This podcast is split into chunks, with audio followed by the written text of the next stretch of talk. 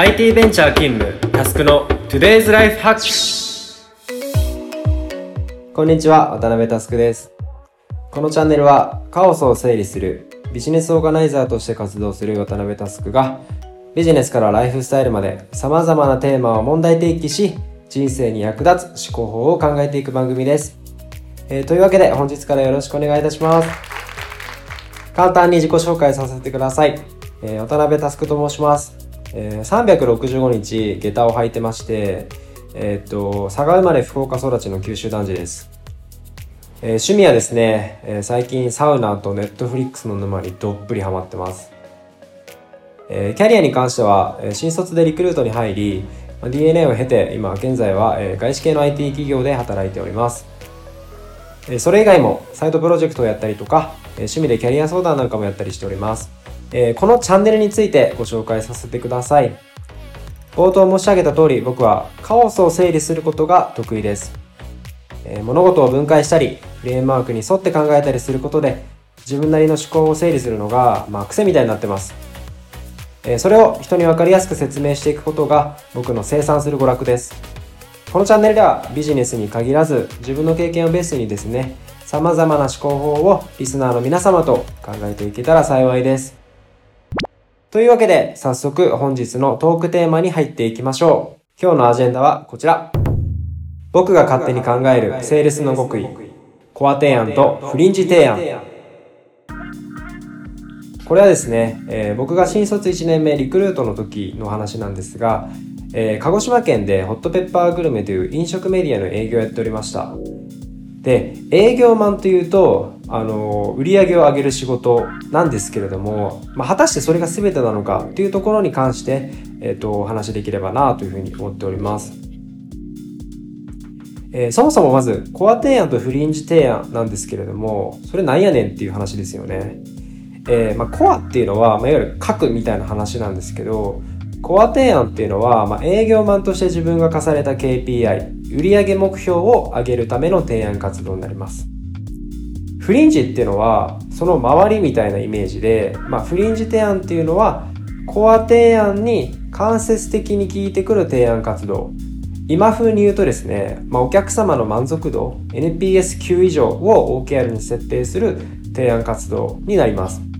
で、え、ー、と、先ほどお話しした通り、まあ僕が新卒1年目、えー、鹿児島県で、え、ー、と、桜島の火山灰を毎日浴びながら営業していた時の話なんですけれども、あの、ご存知の方も多いと思うんですけれども、当時あの、ホットペッパーグルメですね、あの、飛び込み営業っていうのをすごいやってました。まあ、飲食店にアポなしで飛び込んで営業するっていう手法ですね。で、まあ、ある時、渡辺少年は思いました。ホットペッパーグルメの機能は、集客だから、新しいお客さんをお店に連れてくることはできるけれども、そのお客さんをお店のリピート客にするのは、やっぱお店の力じゃないかな、っていうふうに思いました。一般的に飲食店のマーケットっていうのは、まあ、3年で7、8割入れ替わるって言われるほどすごい厳しいマーケットなんですね。まあ、なので、どのお店も集客を求めていて、ホットペッパーを使ってくださっているっていう感じでした。しかし、営業を始めて数ヶ月ぐらい経って、そのホットペッパーグルメが万能ではないことにも気づきました。これどういうことかっていうと、まあ、契約していたお客様のお店がいきなり潰れたりとか、まあ、契約更新が全然もらえなかったりとかっていうことがかなり起きました。でこれすごい理由考えて、まあ、あの人に相談したりもしました。で、まあ、その時に、えー、当時の先輩から伝授いただいたのがコア提案という臨時提案理論でした。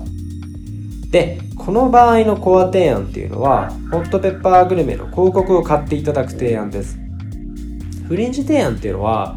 端的に言うとホットペッパーグルメを売らない提案ですねで、えーともう少し深掘りしてみましょうで、まあ、前日の通りですね、ホットペッパーグルメは集客を叶えるソリューションなんですけれども、お店のお客様をリピートさせるのは、まあ、不得意ですと。まあ、なんか例えば、その黒川温泉とかディズニーランドみたいに、一度来てもらえれば97%、98%でまた来てもらえる土台が整ってれば別なんですけれども、まあ、お店によって状況は様々ですよねと。じゃあなんで1回来たお客さんはそのお店をリピートしないのだろうかと。答えはすごい単純でお店の狙いとお客様の期待にネガティブなギャップがあるからなんですね。これイメージ湧きますか？これ一つ極端な例を出してみましょうと。例えばお店のオーナーとの打ち合わせ中に「いやちょっと女性の集客したいんだよね」っていうふうに言われてまあなんか当時流行っていた女子会プランを作って打ち出したいっていうふうに言われたとします。しかしそこのお店っていうのはまあ客層は男性サラリーマン90%店内はすごい全面明るい感じの照明でまあなんかその分煙もないし個室もないオープンな雰囲気ででメニューもその定番の居酒屋メニューがすごい常連さんに愛されてるお店だったとします。でここで、まあ、オーナーの機嫌を伺ってその新規の女子会コースなり女子会クーポンを作ってまあ合わせて露出を高めるアップセル提案をするのも、まあ、営業としては一つの選択肢だろうとは思います。なんですけれども仮にそこでアップセル提案が通ったとしても、まあ、数ヶ月後そのお店が女性の集客に成功してなければ意味ないですよね。全く意味ないと思います。本当にその短期的な忖度で中長期的なオーナーの信頼は得られないっていうことなんですよね。じゃあここの正解は何だろうかっていう話なんですけれどもまずプロとして正直に話すことです。そして、まあ、選択肢を適切に提供し真摯に向き合うっていうのがいいと思います。ま、なんでそのオーナーとしっかり腹割って話してでまあそのオーナーからやっぱどうしても女性の集客したいんだよ。渡辺君ちょっと力貸してくれないかな。っていうふうに本気で言われたとするじゃないですか。で、まあ、こっちもそれに対してじゃあやりましょうっていうふうに腹を決めてやるんだったらもうほんとしっかり伴走するっていうことですよね。もうちょっと具体的な話をすると、まあ、女子会をするので、まあ、例えばその、まあ、座敷のテーブル席を区切るなんかカーテンなりすだれっぽいのを、まあ、IKEA に一緒に買いに行ったりとか、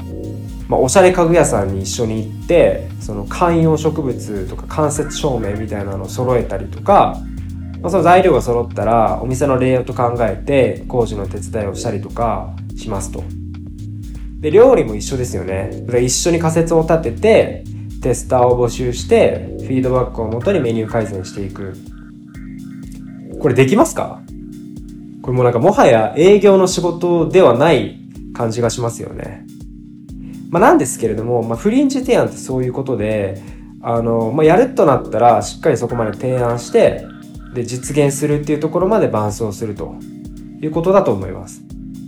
で、実際にローンチして、新規のお客様の高いリピート率が実現すればですよ。渡辺くんも、本当このプランもっと広げたいから、次大きいプランで頼むよ。っていう風に、相手から言われるようになるんですよね。で、さらには、その周辺の付き合いのある飲食店をどんどん紹介してもらえるようになるんですよ。で、ここまで来れば、あの、飛び込み営業とおさらばできるんですね。そうなったら最高じゃないですか。まあ、なんで、えっ、ー、と、今日ご紹介したコア提案、フリンジ提案っていうのは、まあ、その、一番売り上げを上げる営業マンが大事っていう話もわかるんですけれども、あの、まあ、その、売るお客様によるかなっていう話ですよね。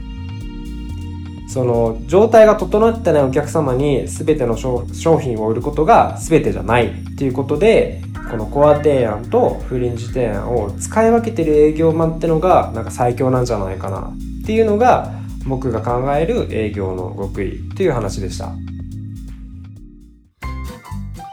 えー、いかがでしたでしょうか？今日の内容はですね、まあ、営業という切り口の話でしたが、まあ、別に営業に限った話ではないし、まあ、使い方を応用するとその人間関係の改善みたいな話にもあのなるのではないかなというふうに思ってます。ぜひですね、何か使えそうであれば、実践に落としていただけるとめちゃめちゃ嬉しいです。今日は以上となります。また次回もお楽しみに。バイバイ。